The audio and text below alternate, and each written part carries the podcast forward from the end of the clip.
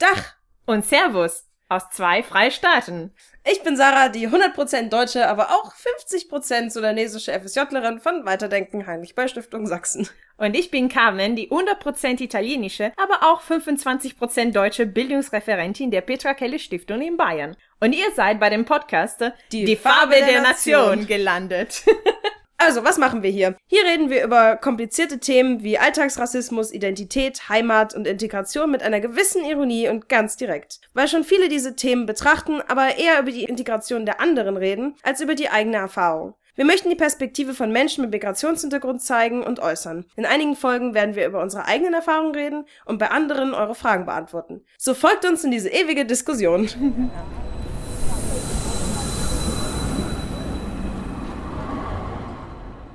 Und deshalb ist unser Thema heute Stereotype und Vorurteile über unsere Kultur, was das immer hin bedeutet.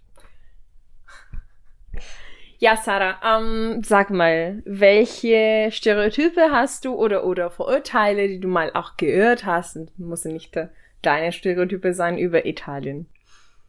Okay, also, ähm, naja, das erste, was man so kennt, ist so Spaghetti und Pizza, muss ich ehrlich zugeben. Also das meiste, was ich über Länder kenne, ist generell irgendwie Essen. Mm. Weil es ist ja wichtig bei uns in der Familie. Ja, Essen ist geil. Essen ist sehr, sehr geil. Und deshalb verbinde ich immer mit Ländern meistens landestypisches Essen. Das ist vielleicht eine Eigenheit bei mir, aber ja, ich, ich habe immer einen Gedanken so, dass Italiener uns sehr, sehr leckere Sachen gegeben haben, hm. geschenkt haben.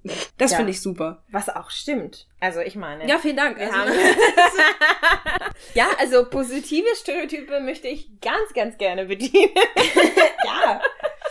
Nee, aber zum Thema Pasta und, und Spaghetti, ja, da, das finde ich schon krass, dass ähm, im Ausland alle Pasta-Arten Spaghetti benannt werden. Also das, das ähm, Pasta ist im Ausland gleich Spaghetti. Also auch, auch in, in deutschen Sprachen, ja, Nudeln, ja. Das ah, ist ja, aber, aber krass, weil es gibt so eine krasse und riesige Vielfalt von Pastasorten. Ich meine, allein Spaghetti. Wir haben Spaghettini, die sind kleiner und sind für einige Soßen geeignet. Wir, wir haben Bucatini, die sind eher so in Latium rund um Rom verbreitet und äh, sind etwa größer und sehr rund. Wir haben Linguine, die sind etwa glatter und sind eher für Pesto-Soße geeignet. Wir haben Tagliatelle, die sind mit äh, Eier und, und Mehl selbst gemacht nach Hause. Die kann ich auch machen und, und sind sehr so breite und glatte und sind eher für, ja, Bolognese-Soße, obwohl die auch nicht Bolognese-Soße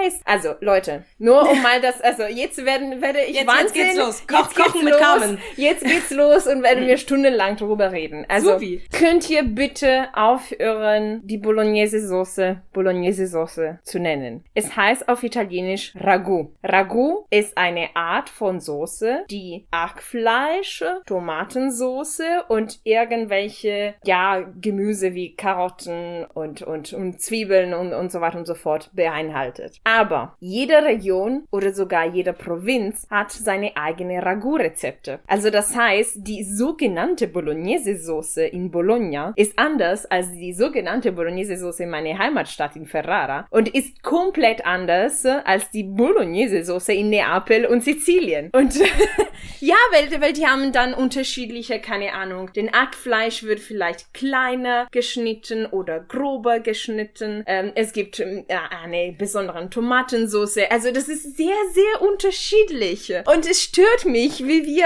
bei der Folge, wo wir über Afrika geredet haben, äh, dass Afrika eigentlich aus unterschiedlichen Ländern entsteht und unterschiedlichen Traditionen, dass einfach diese Vielfalt von der italienischen kulinarische Kultur immer so reduziert wird. Wir haben nicht nur Spaghetti, wir haben nicht nur Bolognese-Soße, wir haben viel, viel mehr. Und daher, ich bediene gerne den positiven Vorurteil, dass Italiener gerne Pasta essen und dass wir, also vor allem, solange ich in Italien gelebt habe, habe ich ungefähr jeden Tag beim Mittagessen Pasta gegessen. Und das war auch gesund, weil ich ich jeden Tag eine unterschiedliche Soße gemacht habe mit einer unterschiedlichen Pastasorte und so weiter und so fort. Und es ist einfach eine Vielfalt, die nicht anerkannt wird. Also bitte Leute, es gibt keine Bolognese-Soße, existiert nicht. Es heißt Ragu. und Nudeln ist nicht gleich und Spaghetti sind nicht gleich Pasta. Gott, ihr müsstet ihren Gesichtsausdruck sehen und ihre Gestik. Es ist so lustig. Und die Leidenschaft, mit der ja, so, so ganz rotes Gesicht einfach und so. Ah, das ist nicht Bolognese. Wow. Oh, das ist schön. Ja, du, ich meine, sorry, ihr, ihr versteht das vielleicht nicht, weil Deutschland keine richtige Esskultur hat. Ne. Oder, ja, in der Sinne, dass, äh, also das ist eine Tatsache nach dem Zweiten Weltkrieg, man hat immer viel Werte auf Sparen, Sparen, Sparen gelegt und nicht die, diese Genusskultur vom Essen und gesund essen und so weiter und so fort. Erst in den letzten Jahren geben Deutschen immer mehr Geld raus fürs Essen. Das ist eine Statistik, das ist eine Tatsache, es ist kein Vorurteil. Und es gibt eine, eine Esskultur, in dem viele leckere Sachen in Deutschland gekocht werden. Das gebe ich zu. Es ist beispielsweise eine der Vorurteile, die in Italien gibt äh, gegenüber Deutschland, dass das Essen nicht gut ist. Das widerspreche ich total in meiner Erfahrung, in dem, keine Ahnung, Schweinhaxe geil ist und auch, keine Ahnung, Käsespätzle sind wunderbar, wenn, wenn sie richtig gut gemacht sind, mit den Zwiebeln, die karamellisiert sind und so weiter und so fort. Ich bin eine große Fan von der Käsen aus dem Allgäu und, und alle diese traditionelle Sorten von, von äh, Gans oder die Schläuferla in Bamberg. Also ich könnte stundenlang auch über die bayerische und deutsche Küche reden, beispielsweise, ja? Ja, ähm, ich wollte nur kurz sagen, dass die Thüringer Küche auch ganz wundervoll ist. Meine Mutter kommt aus Thüringen und sie macht einfach die geilste Rinderroulade mit geilen Thüringer Klößen und Rotkraut und das ist das beste Essen. Okay. Es ist einfach nur lecker und ich liebe es.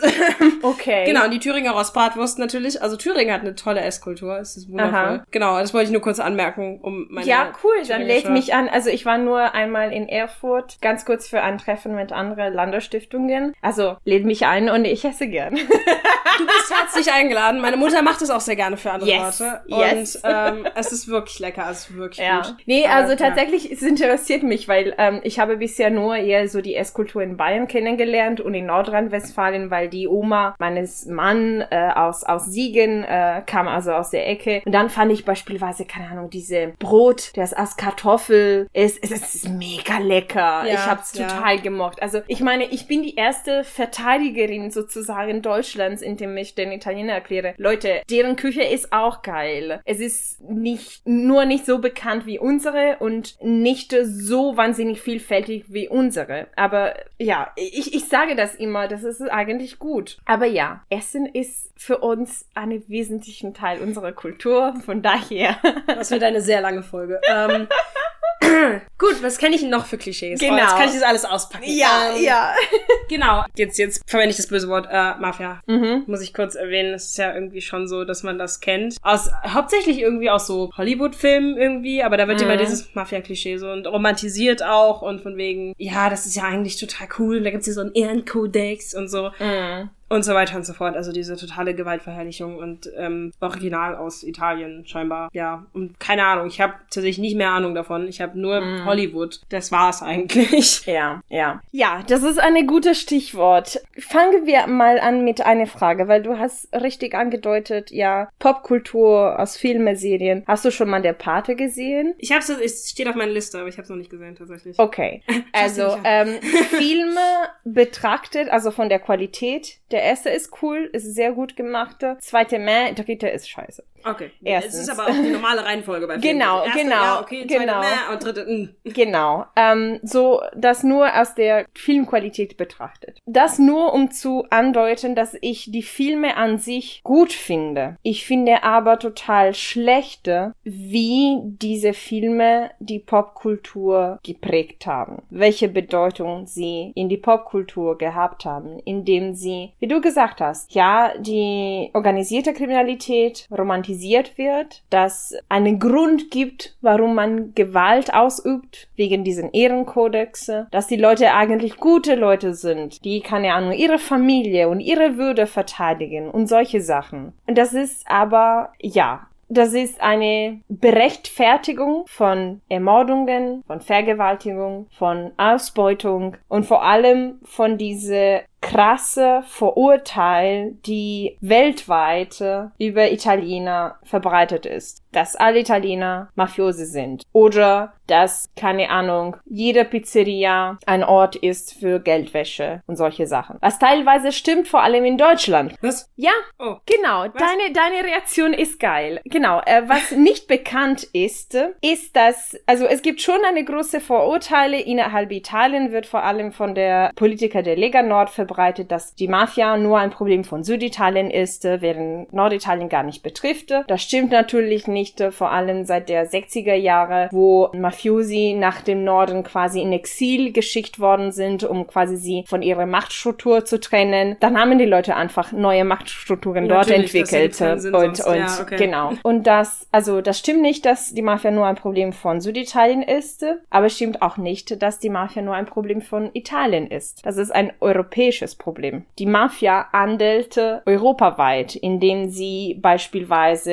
äh, Drogenhandel vor allem in Spanien ausübte, Deutschland äh, als besten Ort für Geldwäsche verwendet, indem äh, ja, weil die Regeln relativ äh, nicht so streng sind wie in Italien, weil ein Vorteil hat die traditionelle und historische Anwesenheit der Mafia in Italien und zwar, dass die Gesetze dafür schärfer sind. in Ah, unserer verstehe. Gesetzgebung, äh, weil wir die Mafia so lange gekämpft haben, in unserer Gesetzgebung steht, dass wenn festgestellt wird, dass du zu einer Mafia-Organisation gehörst, kannst du nur deswegen, nur auf diesen Grund, ohne dass du irgendwelchen Tatstraf gemacht hast, so Ermordung oder Erpressung und so weiter und so fort, kannst du in Gefängnis gehen. Oh. Anderswo nicht. Natürlich. Anderswo wird höchstens äh, die Zugehörigkeit zu einer Terrororganisation als äh, Grund, warum du in verhaftet wirst, äh, wahrgenommen. Und das ist aber auch ein Problem, weil äh, natürlich äh, Mafiosi, die in Deutschland tätig sind und keine Ahnung, ja, in der Bauindustrie, in, in der Müllindustrie, in der Ga- Gastronomie und so weiter und so fort investieren, können nicht nur deswegen verhaftet werden. Sie müssen ja irgendwelche anderen Straftat gemacht haben. Also der erste große Vorurteil ist, ja, die italienische Mafia ist eigentlich auch in Deutschland anwesend. Und äh, zwar vor allem der reichsten Regionen. Vor allem Bayern, Baden-Württemberg und Berlin und Nordrhein-Westfalen. Es gibt äh, tolle Journalisten, die viele darüber recherchiert haben. Es gibt beispielsweise eine Webseite, die heißt Korrektive, wo eine Karte gibt, wo es zeigt, wie viele mutmaßliche äh, Mafiosi in welchem Land anwesend sind und was sie gemacht haben. Und es gab eigentlich in, äh, Moment, war das Januar dieses Jahres, genau, eine große Razzia, wo 160 Menschen zwischen Italien und Deutschland verhaftet worden sind, die zur organisierten Kriminalität gehören. Und 13 davon werden in Deutschland verhaftet. Oh, okay. Also, und das war natürlich, es, war eine Kooperation zwischen der italienischen und der deutschen Polizei, ähm, die LKAs und so weiter und so fort. Es existiert eigentlich eine Anti-Mafia-Verein, die in, in Deutschland aktiv ist, die heißt Mafia Nein Danke in Berlin mit Sitze. Und eigentlich seit 2007, wo der äh, sogenannte Duisburger Massaker stattgefunden hat, das war so quasi eine Schießerei zwischen zwei Ndrangheta-Clans äh, in Duisburg vor einer Pizzeria da Bruno, wo ähm, mehrere Leute getötet worden sind. Da, also seit 2007 kann man nicht mehr sagen, dass die Mafia in Deutschland nicht gibt. Aber ähm, man vergisst das sehr gerne, weil es was ist, was äh, ja nicht so cool ist und man nicht gerne anerkennen möchte. Aber zum Thema Stereotype und Vorurteile. Ähm, man sagt, ja, äh, das sind dann nur Italiener, die sich gegeneinander schießen. Das betrifft mir nicht. Jein. Weil äh, das größte Problem und eigentlich, wie wir in Italien gelernt haben, wie man die Mafia am besten bekämpft, ist nicht nur durch ähm, Gesetze, durch ähm, eine Organisation und Fortbildung der Polizei, sondern vor allem durch Kultur eine Anti-Mafia-Kultur, weil viele Leute quasi Geschäfte mit Mafia-Angehörigen machen, ohne dass ihnen bewusst ist, äh, welche Schaden zu der Gesellschaft und ihr eigenes Land bringen. Beispielsweise als, ja, das ist jetzt nochmal wieder aktuell, aber Roberto Saviano, eine bekannte Schriftsteller, der heißt Gomorra, äh, das Buch über die organisierte Kriminalität in Italien 2006 äh, veröffentlichte. Damals hat gerechnet, dass die gesamt, die unterschiedliche Organisationen, Camorra, Cosa Nostra, Ndrangheta, Sacra Corona Unita, haben damals äh, 260.000 Millionen Euro weg von dem Bruttoinlandsprodukt Italien genommen. Ach du Kacke. Genau. Holy shit. Genau. Also das sind riesigen Zahlen, die quasi in diesen schwarzen Markt, in diesen, ja, illegale Wirtschaft reingehen, die dann äh, äh, nicht äh, ausgegeben werden können für bessere Krankenhäuser, für mehr Kindergärten, für mehr Krankenpfleger, für mal endlich vielleicht äh, den Flughafen in Berlin zu öffnen oder Also, okay, also, ja. also alle, alle, alle diese staatliche Ausgaben, alle diese Dienstleistungen, die wir als normale Bürger und Bürgerinnen bekommen von Staat, sind einfach weniger, weil man Geschäfte machte, wo keine Steuererklärung macht natürlich, weil es illegal ist. Und, und es gibt aber viele Leute, die davon profitieren. Und das Problem ist eben diese, diese Unbewusstsein, dass diese denken, dass die Mafia nicht hier nicht gibt und das denken, dass ähm, es gehört zu italienisch zu sein, dass die Mafia überhaupt äh, von dieser Mentalität pro profitiert. Nein, also es gibt einen Begriff auf Italienisch, die Omerta. Omerta bedeutet äh, das Schweigen dass etwas passierte und du weißt, dass es negativ ist irgendwie und anderen betrifft, dass du nichts sagst. Weil entweder du Angst hast, dass dir etwas passiert oder weil immer so war. Und dieses Schweigen gehört einfach zu menschlich zu sein weil man keine Ahnung für die eigene Familie Angst hat oder oder weil es zu dem Verhaltenskodex zu, dazu gehört, dass man nicht so laut redet und nicht so ähm, schreit äh, auf Ungerecht und Unfairness und sich nicht empört. Und das gehört nicht zur italienischen Kultur. Oh, okay. Stimmt. ah, ich verstehe. Krass. Und es gab schon viele Leute, die ja laut geredet haben und, und sich empört haben und dafür ermordet worden sind. Aber alle diese Leute wollten keine Helden werden. Es gibt aber auch immer noch viele Leute, die sich äh, gegen die Mafia engagieren, sich in unterschiedlichen gesellschaftlichen Organisationen sich engagieren und um eben diese ja, Kultur der Mut zu verbreiten, Kultur der Offenheit Kultur der Schönheit. Also das, was die Mafia uns wegnimmt, sind ja durch die Müllgeschäfte, dass man äh, gesunde Tomaten wachsen kann, ohne einen äh, Krebs zu kriegen, weil irgendwelche Chemikalien dort ver verdorben worden sind, dass man äh, nicht stirbt, weil äh, das äh, Studentenheim in Aquila mit Sand gebaut worden ist und nicht äh, mit sismischer Regeln. Und in 2009, als der Erdbeben gab, mehr als 100 Menschen gestorben sind. Oh, krass. Also die Mafia räubt dich von dein ein normales Leben. Ein Leben, wo du deine Rechte hast. Und das betrifft uns alle. Und nicht nur Italiener. Und wir sind nicht alle Mafiosi. Okay, okay. Das ist doch, das ist doch erstmal ein nettes Fazit. also zusammenfassend, ähm, es wird viel über die Mafia geredet, das organisiert, die organisierte Kriminalität ist aber weder ein Problem ausschließlich von Süditalien noch von nur Italien. Es ist ein Problem Europas. Man braucht meiner Meinung nach europäische Gesetze, um das zu bekämpfen, aber vor allem eine Anti-Mafia-Kultur, die auch in alle anderen europäischen Länder verbreitet ist.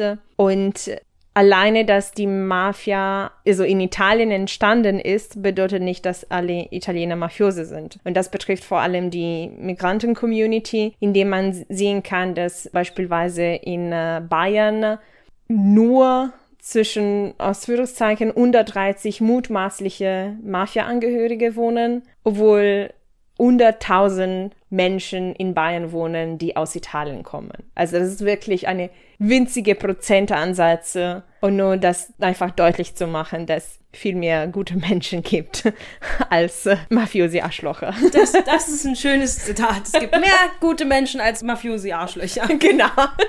Richtig geil.